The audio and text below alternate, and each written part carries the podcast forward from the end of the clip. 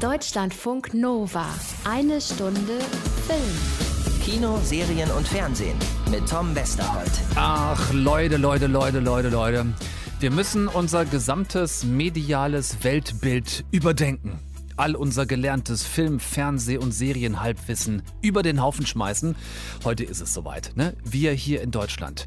Wir können Komödie, wir können Drama, wir können schlechte Liebesschnulze und vielleicht noch fragwürdig klebrige Heimatfilme. Damit sind wir groß geworden mit dieser Gewissheit, ne? Dass wir sowas wie Thriller, Science Fiction, Horror, echtes Genre einfach nicht können. Und jetzt Jetzt hatten wir gerade letzte Woche erst Cortex, das Mystery-Thriller-Debüt von Moritz Bleibtreu. Richtig gut. Und diese Woche geht's hier weiter mit einem ARD Near Future Sci-Fi-Thriller vom obersten Regal. Exit heißt er, ist schon in der Mediathek und läuft morgen Abend am Mittwoch im ersten. Ist auch wieder richtig gut. Gucken wir rein heute und sprechen drüber mit einem der Hauptdarsteller. Friedrich Mücke ist bei uns, zugeschaltet per Zoom aus Italien, wo er gerade schon am nächsten großen Projekt dreht. So, damit reißt es immer noch nicht ab. Anna Wollner bringt uns nämlich auch Genre mit heute. Horror Made in Germany. Neue Serie Hausen. Krass besetzt, unter anderem mit Charlie Hübner, Lilith Stangenberg und Alexander Scheer. Bin sehr gespannt, was die kann. Horror Mystery. Zweimal Genre also und dann gehen wir auch noch vorsichtig zumindest ins Kino, soweit das im Augenblick halt möglich ist. Schwesterlein von der Berlinale kommt endlich raus diese Woche. Nina Hoss und Lars Eidinger als äh, extrem symbiotisches Zwillingspaar. Den rufen wir uns nochmal in Erinnerung jetzt zum Kinostart und wir gucken uns das äh, Politdrama an mit dem Titel Und morgen die ganze Welt. Eine junge Jurastudentin schließt sich Aktivisten an und verliert sich zwischen friedlichem und und gewaltsamem Protest gegen rechts. Line-up vom Feinsten also, legen wir los. Ich bin Tom Westerholt und, äh, sorry, wer bist du? Das bin ich, Hamlet, ah. der König der Dänen. Ach so. Deutschlandfunk Nova. Er hat das beste Angebot gemacht. Da bin ich raus. Luca! Unterschrift hängt jetzt alles ab. Lass sie nicht in deinen Kopf. Ja, ich versuche jetzt einfach, euch mit dem wirklich großartigen Sounddesign von Exit um den Finger zu wickeln. Ich äh, kann euch ja in diesem Audioprodukt hier immer schlecht zeigen, ne, wie cool der Film aussieht. Also ziehe ich, wann immer es geht, die Soundkarte. So. Ein junges äh, Startup-Unternehmen, bestehend aus drei Jungs und einem Mädel, Luca, die gerade eben angesprochen, haben Infinitalk entwickelt. Das ist eine Software, einfach ausgedrückt, mit der es möglich ist, in einer Virtual Reality Kontakt mit Verstorbenen aufzunehmen. So, ich lasse es bewusst an dieser Stelle bei äh, dieser vagen erklärenden Einführung aus Spoilergründen.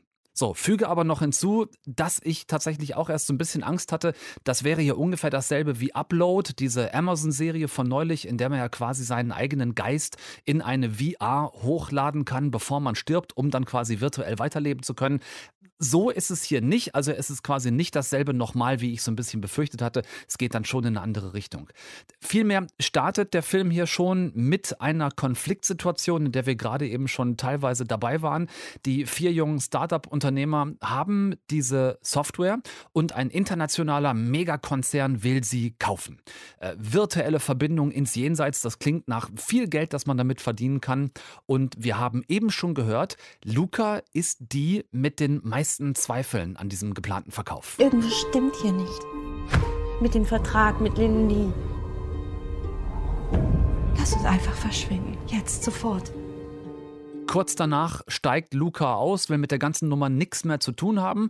Und von Linus Unterschrift, gespielt von Friedrich Mücke, hängt jetzt alles ab. Der ist so ein bisschen hin und her gerissen. Infinitor kann nur per Mehrheitsbeschluss verkauft werden. Luca hat vor ihrem Ausstieg nicht unterschrieben. Also wenn Linus jetzt auch nicht unterschreibt, dann wäre es zwei gegen zwei und damit würde der zig Millionen Deal platzen. Kein weiteres Wort mehr an dieser Stelle zur Story, das reicht, denn damit haben wir den Thriller und Krimi ist ja nun mal nichts Ungewöhnliches für eine deutsche Produktion, ist relativ sicheres Terrain. Was Exit aber so ungewöhnlich macht, ist wirklich der massive Sci-Fi-Anteil im Film.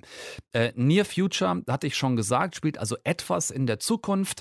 Äh, wenn Meetings jetzt anstehen hier, dann macht man das nicht per Zoom am Rechner, äh, so wie wir heute, sondern man setzt sich vorher so Cyber-Kontaktlinsen ein. Die leuchten dann kurz blau auf und schon sitzt man mit Kolleginnen und Kollegen in so einem VR-Meeting Room, kann sich da komplett auch bewegen ähm, und auch sonst ist hier virtuell wirklich alles möglich. Das sind dann Szenen, die schon wirklich schwer von der Machart her so an Matrix erinnern. Das sieht nur heute, 20 Jahre später, einfach tausendmal besser aus. Äh, und das ist, muss ich so sagen, für einen deutschen Fernsehfilm noch immer nicht selbstverständlich, dass das wirklich besser aussieht. Äh, hier ist es so. Alles, was die Macherinnen und Macher rund um Regisseur Sebastian Marker, also die Drehbuchautoren Erol Yasilkara und Simon Urban, äh, der DOP Willi Detmeier und vor allem VFX-Supervisor Frank Kaminski, was die hier gemeinsam auf die Beine gestellt haben, das sieht absolut auf den Punkt aus. Also wirklich null Plastikoptik, aber auch jetzt nichts so völlig Sci-Fi übertriebenes, was dann auch schon wieder irgendwie zu drüber wäre, sondern äh, ich sag mal so reduced to the max in wirklich annähernder Perfektion. So, und im Background dann halt noch wirklich tolle Schauspieler, ähm, die ja, Figuren ausfüllen, die sich durchaus auch mit Sinnfragen beschäftigen. Es geht um Liebe. Und um Zeit. Das kann nicht sein, das ist nicht real. Die Liebe macht das Leben sinnvoll. Und die begrenzte Zeit, die man hat, macht das Leben wertvoll. Und zerbrechlich. Gebt euch den bitte. Also entweder morgen Abend so als Mittwochskino im ersten, wenn er linear läuft, ansonsten gerne auch ab jetzt schon in der Mediathek. Exit heißt dieser Film. Ein weiterer Beweis, dass wir uns in Deutschland mehr Genre trauen müssen, bitte. Und dass die oftmals zu sperrigen und unbeweglichen und auch, sorry, feigen Entscheider in den Sendern ganz einfach mal häufiger Leuten wie den eben genannten vertrauen sollten äh, und solche Stoffe einfach auch zulassen sollten, dass die umgesetzt werden, dann hätten wir wirklich eine ganz andere TV-Landschaft bei uns, eine ganz andere Vielfalt.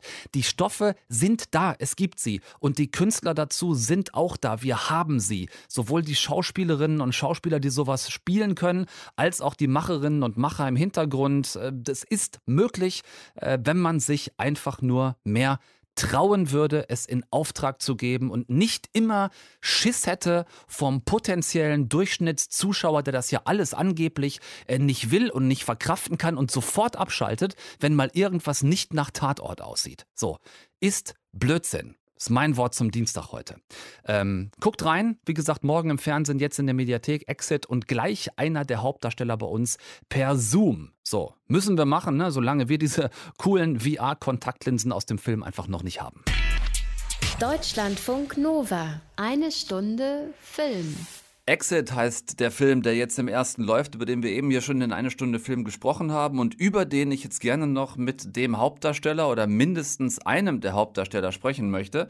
Es ist ein Mann, auf den ich mich freue, ihn wiederzusehen seit, und jetzt halt dich fest, lieber Fiete, seit 2011. Es ist einigermaßen erschreckend. Seit neun Jahren haben wir nicht mehr geredet. Friedrich Mücke ist bei uns. Ich grüße dich. Ja, hallo, ich grüße dich zurück. Ist ja geil. Wie kann das denn sein? 2011? Ja, äh, ich habe nochmal nachgeguckt extra. Das letzte Mal, dass wir uns wirklich gesehen haben, das war am Set von Russendisco damals ähm, in, in Babelsberg, als ihr da gedreht habt, Matthias und du. Mhm. Davor hatten wir ähm, uns mal längere Zeit unterhalten können über Friendship, da haben wir uns gesehen.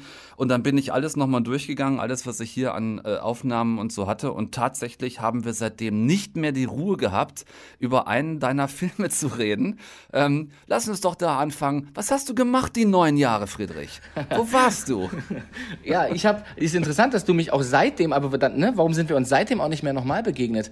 Äh, ist ja auch eine Frage. Ich habe ich hab meine Filme gedreht, ich habe aber auch hm. viele, viele Kinder gezeugt in der Zeit. Also an der, es, ja. sind, es sind drei, es sind drei, aber ja. immerhin. Ähm, und habe sozusagen diese Balance versucht hinzubekommen, ein äh, vernünftig und anständiger Familienvater zu werden, gleichzeitig aber meinen mein Job auch äh, äh, wirklich weiterhin ne, zu kreieren und, und wahrzunehmen und ihn zu leben. Leben, so ja. Mhm. Ja, ja, ich habe das, also ich, es gab durchaus interessanterweise einige Filme, die ich auch in der Sendung hier besprochen habe, in denen du zentrale Rollen gespielt hast. Äh, Ballons hast du selber gerade gesagt, das Ons hinten weg bleibt Ballon übrig, aber da habe ich dann zum Beispiel mit Bully drüber geredet über Ballon und äh, SMS für dich. Damals habe ich halt mit Caroline drüber geredet. Mhm. Also es gab schon einige Filme, über die ich dann aber tatsächlich mit anderen Menschen gesprochen habe als mit dir. Insofern freue ich mich nochmal umso mehr, dass wir beide äh, jetzt über Exit reden können. Lass uns trotzdem kurz mit der Aktualität anfangen, weil ich dir selbstverständlich auch auf Instagram folge und gerade noch gelesen habe, dass du jetzt irgendwo bist, wo du für acht Monate drehst? Geil, das ist ja krass, das ist total passend, weil das war ein Post, den habe ich vor diesem Interview äh, hochgeschossen und ja. äh, das, du bist jetzt der Erste, der darauf Bezug nimmt, aber äh, so spannend auch im Kontext von dem Film. Ähm, ist tatsächlich so, ich bin in Italien, äh, in Norditalien, um genauer zu sein. Wenn ich hier aus meinem Hotelzimmer gucke, sehe ich einen wunderschönen See, der riesig ist, der wirklich hohe Berge auch äh, bietet. Und das ist jetzt für ähm, den ganzen Anfang, morgen ist mein erster Drehtag tatsächlich, äh, in, ja, in einer, die Zeitspanne wird acht Monate betragen mit vielen Pausen äh, und auch äh, wirklich also pandemische Phase hin oder her. Ich hoffe, wir kommen da ganz gut durch. Ja, ja mhm. das wäre direkt die nächste Frage gewesen. Ich stelle die Frage natürlich gerade allen, mit denen ich rede, die wieder angefangen haben zu arbeiten in dieser Pandemie. Wie geht das bei euch? Wie wird das bei euch in Italien gehen? Was sind so die Voraussetzungen, mit denen ihr jetzt klarkommen müsst? Also wir müssen ja, Voraussetzung ist schon richtig. Also wir müssen ähm, uns jetzt beispielsweise, was den Italien-Block betrifft, weil wir werden noch auf drei anderen Kontinenten drehen und in sechs anderen Ländern. Ähm, und das ist, äh, also die Herausforderung stemmt hier die Produktion, das überhaupt zu schedulen und alles zu planen und das überhaupt für möglich zu halten, da auch zu entscheiden, ob wir es dann tun oder nicht. Also wir werden mal sehen, ob wir in acht Monaten wirklich fertig sind. Äh, das ist das eine. Das andere ist also, dass man sich da auch mental darauf einstellt, weil es kann einfach sein, dass wir im April noch nicht durch sind, so. Ähm, aufgrund von Unterbrechungen. Aber wir haben sie mit einberechnet. Wir haben sozusagen uns Pausen gegeben äh, zwischen den Ländern, zwischen den Kontinenten, dass wir, äh, bevor es jetzt beispielsweise hier in zehn Wochen hört das auf, Italien. Ja, ich bin jetzt zehn Wochen hier. Ich darf nicht nach mhm. Hause fahren. Meine Familie darf mich nicht besuchen. Das ist, das wird mehr oder weniger empfohlen. Ein bisschen mehr als empfohlen. Es wird, mm, ja, es ist, es ist mehr als eine Zwingend Empfehlung. nahegelegt. Ja, ja, genau. Und dafür wird natürlich, äh, das wird ja aber auch nicht nur, da geht es gar nicht unbedingt, dass du ein Papier unterschreiben musst, das kommt auch noch dazu. Aber es geht auch darum, dass du selber diese Erkenntnis hast, äh, dass du, wenn du einmal im falschen Restaurant warst, was der natürlich einfach passieren kann, dass es dann einfach alles stehen bleibt. Und die, da haben wir als Schauspieler, die vorderen fünf oder sechs, die wir sind, eine ganz große Verantwortung, genauso wie es die Leute haben. Also das gibt so, wir sind in Zonen eingeteilt, das ist jetzt ein Zonensystem dass sozusagen die Schauspieler, Regisseure, Ton, Kamera und so weiter, äh, die näheren Departments einfach in Zone 1 sind. Darum kreist sich eine Zone 2. Das sind dann wieder entferntere Licht, Grip-Leute und so weiter. Und darum bildet sich dann eine Zone 3. Und eigentlich dürfen wir uns nicht begegnen. Ich sage eigentlich, weil das am Set nicht immer so einfach ist. Da ist die Maske und zwar die, äh, du kennst vielleicht die Bezeichnung eher als FFP2 steht sogar drauf. Also die ist jetzt auch ja total am Start, ne? Also und mhm. wir gehen, wir gehen ans Set mit dem Ding, wir arbeiten, die Regisseure dürfen nur mit der Maske arbeiten. Solche Sachen. Das sind die äh, Voraussetzungen, auf die wir uns einstellen müssen. Wahnsinn. Und seid dann gemeinsam in der Arbeitsquarantäne, weil ihr ja am Set beim Drehen schlecht äh, immer die zwei Meter Abstand zueinander einhalten könnt. Korrekt, das ist äh, deswegen ja. die Zonen. Also wir erzählen auch eine große Liebesgeschichte. Wir werden uns körperlich auch näher kommen mit den anderen Darstellern. Das heißt also auf der Szene und damit, äh, ich bin froh darum, weil das einfach wirklich eine große Frage war. Zu Lockdown-Zeiten äh, können wir diese Serie überhaupt erzählen, weil wir einfach eine mhm. Liebesgeschichte erzählen. Also ne, wo ja, sich krass. Körper näher kommen müssen. Und das wagen wir uns jetzt auch einerseits, muss man auch sagen. Wir trauen es uns aber auch zu. Und ähm, jetzt äh, ist hoffentlich, also das ist, da kannst du 80 Mal auf Holz klopfen, ne, dass es das gut geht. Mhm. Wahnsinn. Und Kontakt nach Hause hältst du so, wie wir beide es gerade machen, quasi über Zoom, über Videocalls und. Genau, wir machen das über FaceTime und das machen wir auch äh, in einem ganz anderen, in einem ganz, in einer ganz anderen Schlagzahl wie früher. Das ist einfach so, hm. ähm, das hat jetzt damit zu tun, dass wir uns ja auch lang genug darauf einstellen konnten, dass es zehn Wochen werden. Das gab es einfach noch nie, dass ich so lange von der Familie weg war. Und auch die ja. Kinder sind, äh, Kinder sind auch älter geworden und die wollen das auch. Die wollen mich tatsächlich sehen. Und auch dafür äh, sind diese äh, Gadgets wie, also jetzt äh, FaceTime in dem Fall oder äh, ja, das das ist, das ist, die, das ist das Tool der Wahl. Oder dass wir auch mal, wenn ich draußen auf der Straße bin, ähm, äh, so, dass wir dann sprechen können. Wahnsinn. Klingt äh, so oder so nach einem extrem spannenden und herausfordernden Projekt. Ich hoffe, wir reden dann da auch wieder drüber, wenn das fertig ist und dass das nicht erst in neun Jahren sein wird. Nee, da kann ich dir schon sagen, das kommt 20, also wenn alles gut geht, kommt 2022 raus. Ist eine Sky-Serie. Titel kann ich noch nicht sagen, weil da noch ge äh, mhm. dran gearbeitet wird, aber es ist auf jeden Fall, ein, wie ich es geschrieben habe auf Instagram, auf meinem Profil, ein phänomenales ja. Projekt. Nicht nur, weil es so lange ist. Deswegen sind auch die Länderflaggen äh, dabei, wo wir überall ja. drehen. Also wer da ein bisschen mehr darüber wissen möchte, sollte Friedrich Mücke auf Instagram folgen. Da kriegt man regelmäßig von dir tatsächlich mit, wo du dich gerade so aufhältst und wo du äh, dich rumtreibst und, und, was du da machst. Ja, genau. Lass uns doch direkt die Brücke schlagen von Sky rüber ins Erste. Das ist mittlerweile eine bekannte Brücke seit Babylon Berlin. Ist das naheliegend, von einem Sender auf den anderen zu kommen? Äh, lass uns ins Erste rüber wechseln und zu Exit. Wie das geklappt hat, dass die ARD einen wirklich fantastisch funktionierenden deutschen Science-Fiction-Psychothriller auf die Beine gestellt hat. Würdest du soweit mitgehen, was die Bezeichnung ich angeht? Kann ich total unterschreiben, bringt alles auf den Punkt, was wir äh, in dem Film erleben dürfen, sehen werden, vom Ästhetischen her über das, was auch ein Thriller erzeugen soll, ne, dass die Erwartungen sind mit, diesen, mit dieser Definition absolut gesetzt und auch richtig so. Infinity Talk, was da passiert im Film, worüber wir eben auch schon gesprochen haben, das wird den einen oder anderen vielleicht an eine Amazon-Serie erinnern, die es vor längerer Zeit gab, wo es auch darum ging, dass man quasi seine Seele nach dem Tod hochladen kann in eine VR, in eine Virtual Reality. Hier bei euch das Ganze komprimiert und in Filmform und dann sozusagen noch mit diesen Thriller-Aspekten. Wie war das, Friedrich, mit diesen ganzen Elementen zu spielen, die ihr dann im Film hattet? Sowohl gedanklich als auch Elemente wie diese Kontaktlinsen, die ihr einsetzt, ähm, sich da, sich das vorzustellen, wie das ist, in diesen Virtual Conference Room und so zu kommen. Wie habt ihr das erlebt beim Dreh? Ähm, ich glaube auch dafür, die anderen schon mitsprechen zu können, weil natürlich, und das ist auch ein Punkt, es kommt auch echt darauf an, wer da mit dir in dem Raum steht. Wenn es Dinge sind wie alleine vom Spiegel sich eine Kontaktlinse einsetzen, die dann äh, im Film später, äh, sagen wir mal, so kurz aufleuchtet und dir irgendwie das Gefühl gibt, das ist irgendwie nicht nur einfach eine Kontaktlinse, sondern über die werden Dinge äh, äh, kreiert und also ne, so da wird dadurch über die Linsen werden ja auch diese Räume aufgebaut, äh, in die ich dann tatsächlich als Mensch eintreten kann. Ähm, das sind Sachen, die machst du dann mit deiner eigenen Fantasie natürlich aus, beziehungsweise im Austausch mit dem Regisseur. Das heißt, der sollte am besten schon, und das war in dem Fall so, die Vision haben davon, die Vision, wie das dann auch aussieht. Und je konkreter er das in dem Moment vor dem Spiegel sagen kann, ähm, umso besser. Und so war das auch, dass er zum Beispiel sagen konnte, ja, dann leuchten die Linsen auf und ich sag, welche Farbe, und er sagte hellblau.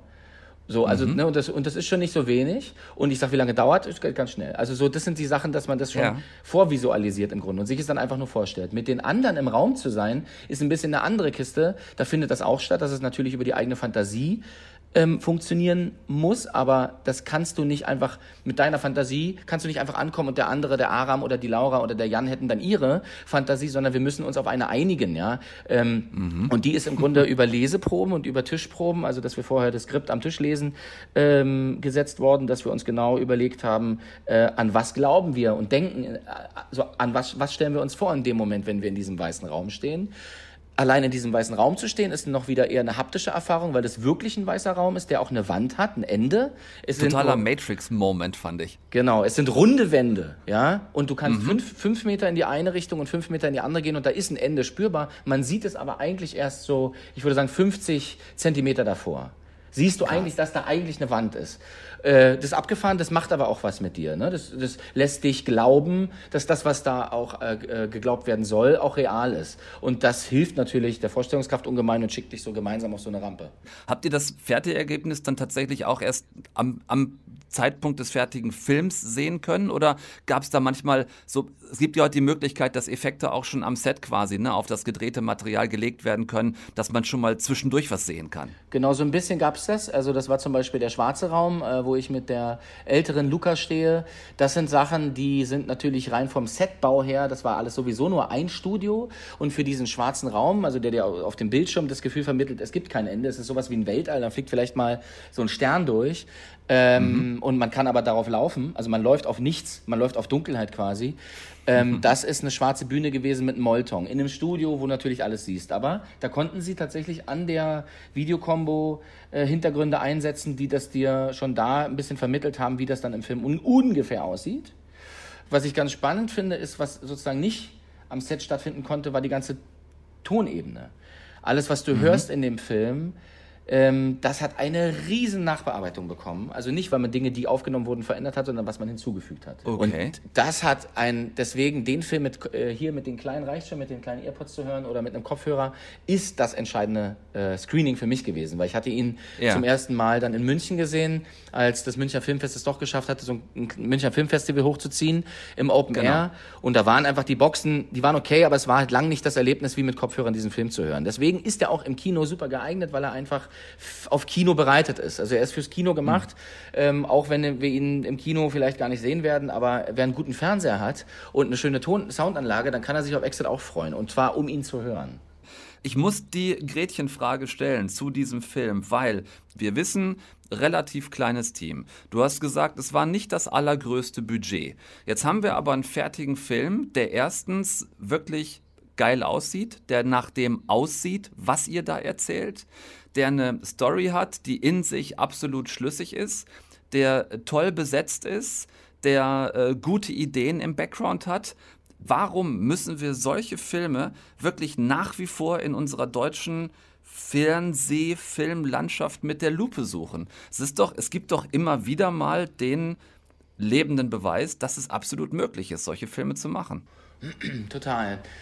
Das liegt, äh, das glaube ich, hat viele Gründe. Ich würde gar nicht alle jetzt aufzählen können. Also ich glaube, das kann nicht nur eine Sache sein, das würde ich mal grundsätzlich vorausschicken.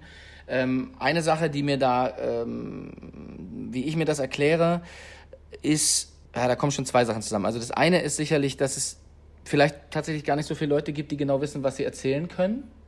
Mhm. Das heißt, wenn sie das nicht können, dann wissen sie es auch nicht, dass sie es nicht können und machen es trotzdem und oft haben wir dann einfach keine guten Filme. Dann gibt es mhm. die Filme, die sind gut, aber die hat keiner gesehen. Ähm, die haben dann ihren Festivalplatz bekommen oder so, oder so. Wir sind sicher nicht der erste Sci-Fi-Film in Deutschland. Also das glaube ich nicht und ich habe auch nicht alle gesehen. Also mhm. wird es sicherlich irgendwo auch schon mal so was Ähnliches gegeben haben. Wir haben das jetzt nicht neu erfunden. Was hier zu Buche schlägt, ist die Tatsache, dass der Regisseur sich über mehrere Jahre nicht wegen dem Film, aber aus persönlichem Interesse mit den Themen des Films beschäftigt hat und glücklicherweise auf eine Kurzgeschichte stieß, die eben vom SWR ausgeschrieben wurde über Simon Obern, der die geschrieben hat in einem Kurzgeschichtenband die das getroffen hat. Also das ist ja auch oft mhm. bestimmt bei Regisseuren und vor allem einem Regisseur wie Sebastian Marker, der bisher eher Tatorte gemacht hat und jetzt nicht in so einem Genre-Ding unterwegs war, was er aber unbedingt äh, verfolgen möchte und auch kann, äh, nicht immer gegeben, dass, äh, äh, und wie auch, wie auch uns, uns Schauspielern passiert es ja auch nicht immer, dass eine Geschichte einem zufällt, die irgendwas in einem ganz persönlich triggert und richtig auslöst und das ist einfach glücklich zusammengekommen. Das ist auch ein Punkt. Und dann gibt's noch den nächsten Punkt, glaube ich, dass wir durch, und gerade, ich sage jetzt mal die letzten sechs Jahre, man könnte vielleicht sagen, grundsätzlich sagen die letzten zehn Jahre, also das Erstarken von Serien und,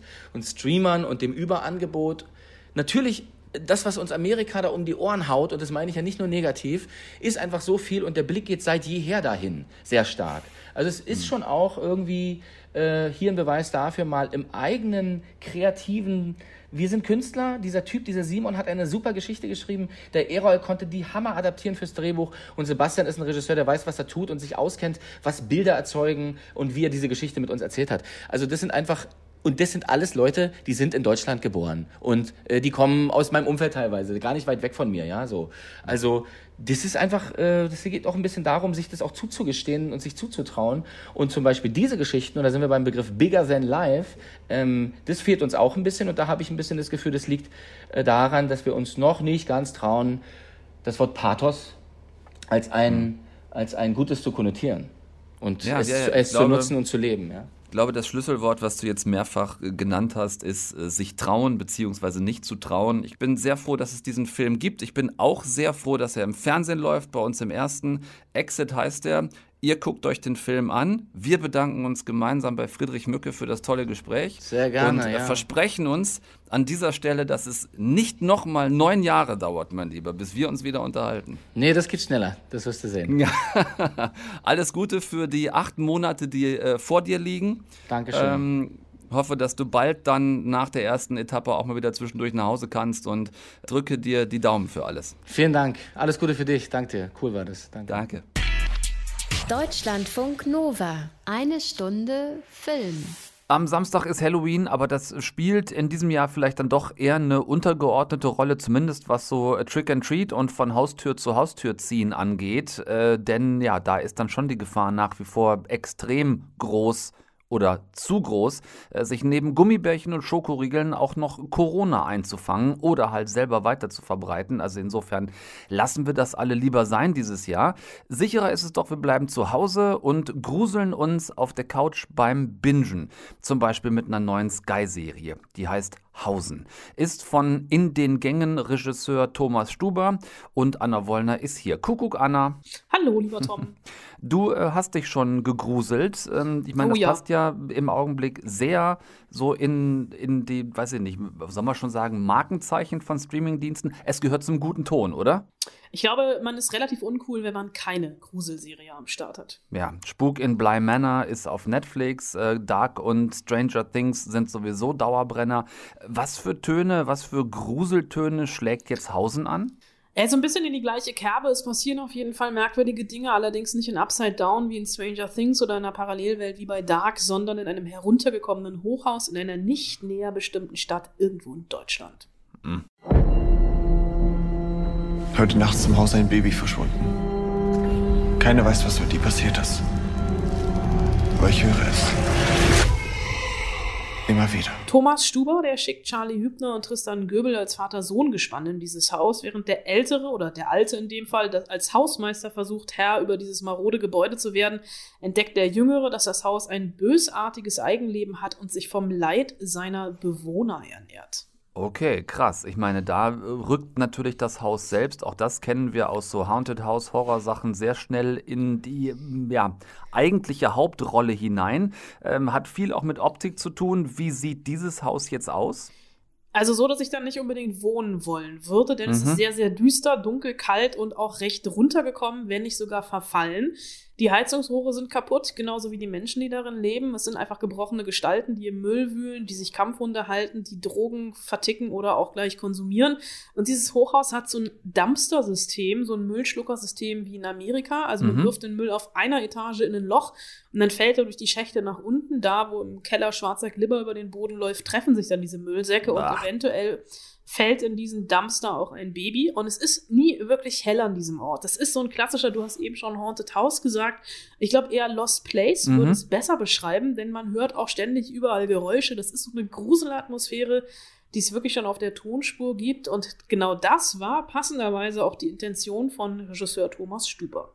Bei jedem Genre, bei jedem Horrorfilm spielt es eine Rolle. Und natürlich bei Hausen auch. Ähm, äh, erst der Windzug, die dreuende Atmo, das, was da so drunter ist, komplettiert das Ganze. Also ich würde so weit gehen, dass von dem ganzen Kuchen ein Viertel ist der Ton hier äh, viel, viel stärker als bei meinen äh, äh, bisherigen Arbeiten. Ja, Hausen vereint nicht nur geschickt Horrorelemente mit Drama- und Märchenelementen, sondern wird durch dieses düstere und klaustrophobische Setting im Hochhaus, das übrigens gedreht im ehemaligen DDR-Regierungskrankenhaus in Berlin Buch ist, ähm, zu so einem finsteren Kammerspiel, in dem, Achtung, ein besessener Plattenbau die eigentliche Hauptrolle spielt. Hm, ich kenne dieses äh, DDR-Regierungskrankenhaus, das ehemalige. Ist ein äh, beliebter Spot für Hobbyfotografen, die ähm, da mehr oder weniger legal ähm, durchaus Fotoshootings veranstalten. Ähm, aber gut, dieser Plattenbau spielt die eine Hauptrolle, also das Haus selbst als Hauptrolle hatten wir eben schon. Die menschlichen Hauptrollen hast du erwähnt. Äh, Charlie Hübner, Tristan Göbel, dazu äh, Alexander Scheer und Lilith Stangenberg, also wirklich ein beachtlicher Cast. Wie machen die sich jetzt so in diesem Grusel-Setting? Wir hatten es eingangs der Sendung schon. Grusel, Horror, Science Fiction, dafür steht jetzt deutsches Kino nicht so unbedingt. Nee, aber äh, dafür stehen diese äh, Schauspieler, würde ich sagen, denn die sind äh, einer besser als der andere. Also Tristan Göbel, den kennen wir ja alle noch aus Chick, mhm. der ist noch recht jung und ähm, hat trotzdem fast schon so ein gewollt lethargisches, ja, so eine gewollt lethargische Beiläufigkeit in seinem Spiel, die man in dem Alter wirklich selten findet, weil der ist ja noch nicht fertiger Schauspieler, der probiert sich ja noch aus. Und Alexander Scheer, da habe ich ewig gebraucht, bis ich den überhaupt erkannt habe. Ne? Das hat dann irgendwann bei mir über die Augen Klick gemacht, als mhm. ich dachte, ey, krass, das ist Alexander Scheer. Und viel körperlich, weil gewollt grober ist ähm, Charlie Hübner, der auch ähm, ja so eine Ostvergangenheit in der Biografie mitbringt und damit eine wesentliche Metaebene der Serie impliziert. Denn Stuber ähm, erzählt mit Hausen verklausuliert auch, von seinem Lieblingsthema, nämlich vom Untergang der DDR. Ich glaube, dass das von der Geschichte, von den Biografien, von dem, wo die Figuren herkommen, äh, äh spielt das bei fast allen eine Rolle, beziehungsweise bis hin zu 88er Stock. Das ist so ein bisschen Postwende, die da so eine Rolle spielt, mit der wir uns dann da beschäftigen. Ne? Postwende ist ja immer so das Meta, die Metaebene, die so bei uns, bei mir so ein bisschen mitspielt und so. Das, das große Haus, die Einsamkeit und so weiter, so die die ganzen Leute da äh, äh betrifft. Das ist ja wie ein, ein Mikrokosmos einer Stadt oder wie gesagt, es könnte fast wie ein Land sein. Sie kommen alle da nicht raus. So so. Ja, wir haben sprechende Wände, wir haben versteckte DDR-Vergangenheitsbewältigung und wir haben schaurigen Horror mit Mystery-Märchenelementen. Es ist eigentlich mehr oder weniger die perfekte Dosis, um das an Halloween durchzubingen und zu Hause auf dem Sofa zu bleiben. Und damit haben wir zwei blutige Daumen nach oben von Anna Wollner. Äh, blutig nicht. ich würde eher sagen, schaurig, verkümmert. Mm schwarzölig. Ah, sehr lecker. Wir freuen uns drauf, jetzt äh, auf Sky beziehungsweise ab Donnerstag dort zu sehen. Hausen, eine deutsche Horrorserie, ein Achtteiler Miniserie, könnten wir auch sagen. Bin sehr gespannt. Mich hast du neugierig gemacht. Ich, äh, ich werde mich drauf losgruseln. Danke, Anna. Sehr, sehr gerne. Deutschlandfunk Nova. Eine Stunde Film. Was hast du nur gemacht? Was? Ich liebe dich, Schwesterlein. Oh, ich dich auch. Ich dich auch. Du bist doch meine Schwesterlein, oder? Wenn zwei Minuten nach mir zu weit gekommen ist. Ja, hast recht. Zwei Minuten machen viel aus. Ich muss auf dich aufpassen. Genau genommen ist es aktuell andersrum. Nicht Sven muss auf seine Zwillingsschwester Lisa aufpassen, sondern Lisa, die zwei Minuten jüngere, muss auf Sven aufpassen. Sven, gespielt von Lars Eidinger, hat Leukämie, eine ziemlich aggressive Form davon. Und Lisa, gespielt von Nina Hoss, ist einigermaßen verzweifelt. Sie lebt in der Schweiz mit ihrem Mann und den zwei Kindern, weil ihr Mann dort einen gut bezahlten Job als Direktor einer Privatschule hat. Aber Lisa ist Berlinerin, will dorthin zurück, weil auch Sven dort lebt und es Sven ebenso schlecht geht. Kurzzeitig versuchen beide bei ihrer echt durchgeknallten Mutter in Berlin unterzukommen, aber die ist, ja, sagen wir mal, nicht die allergrößte Hilfe in einer äh, gesundheitlichen Krisensituation wie dieser. Mama, nicht vergessen. Zwei Flaschen Proteinmilch am Tag, ja? Der isst kaum was. Da sind viele Kalorien drin. Hier sind seine Medikamente, die reichen für die nächsten drei Wochen. Die muss er wirklich jeden Tag nehmen, Mama. Da musst du drauf achten, wirklich. Wo, wo ist denn deine Agenda wegen der Arzttermine? Diese Woche ist gar nicht so viel los. Da muss er nur einmal zum Dermatologen. Am Donnerstag um 15 Uhr. Ich schreib's hier rein, ja? Und dann nächste Woche muss er zum Hämatologen und das ist wichtig, um 10 Uhr am Mittwoch muss er zum praktischen Arzt. Das ist zu früh. Aber das ist nicht zu früh, dann nimm halt nicht so viele Schlafmittel. Es ist eine krasse Geschichte an sich schon. Svens permanent schlechter zu werden, drohender Gesundheitszustand, der macht einen beim Zuschauen eh schon fertig. Aber jetzt kommt noch mal eine echt heftige Komponente in diesem Film hinzu. Lisa ist Drehbuchautorin und Sven ist Schauspieler. Und beide arbeiten in Berlin an der Schaubühne, an der Sven Hamlet spielt. Wer ist es, dessen Trauer solch ein Gewicht hat? Der mit dem Ausdruck seines Kummers die Sterne in ihrer Bahn aufhält und sie zum Stehen bringt. Wie schockierte Zeugen. Das bin ich. Hamlet der König der Dänen. So, und da wird es jetzt wirklich heftig. Wer sich von euch ein bisschen auskennt, weiß, Lars Eidinger und Nina Hoss sind beides langjährige Schaubühnenstars. Und Lars hat über viele Jahre an diesem legendären Berliner Theater Hamlet gespielt.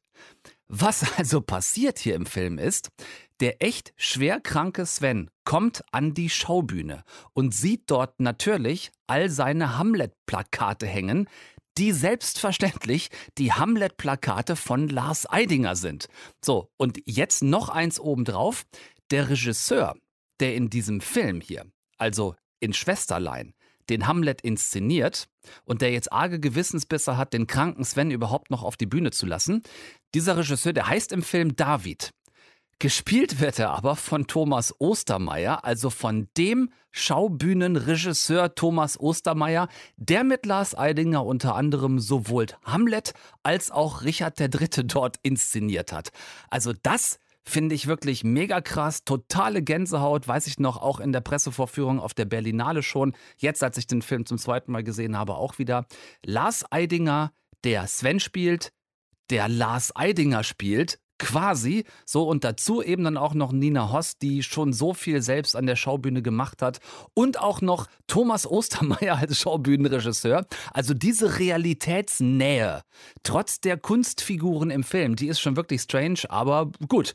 Äh, das wollten die beiden Regisseurinnen Stephanie Chutat und Veronique Raymond wohl so haben. Was kann schiefgehen mit zwei der profiliertesten deutschen Schauspielern in den Hauptrollen, die wir äh, überhaupt haben? Ähm, zwei, die sich seit der Schauspielschule Ernst Busch kennen, die zusammen Teil des legendären Abschlussjahrgangs 99 gewesen sind. Ja, da kann nicht viel schiefgehen. Beide spielen ihren Teil dieses wirklich höchst symbiotischen Zwillingspaars absolut auf den Punkt, sind sich auch nicht zu fein, die jeweilige Künstlerattitüde ihrer Rollenprofile auszureizen. Wirklich bis ran an den Schmerzpunkt, aber niemals drüber. Also alles richtig gemacht. Ähm, ein sehr zum Mitfühlen einladendes Familien- oder Geschwisterdrama.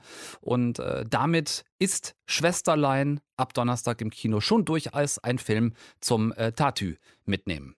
Also Taschentücher. Jetzt nicht Krankenwagen.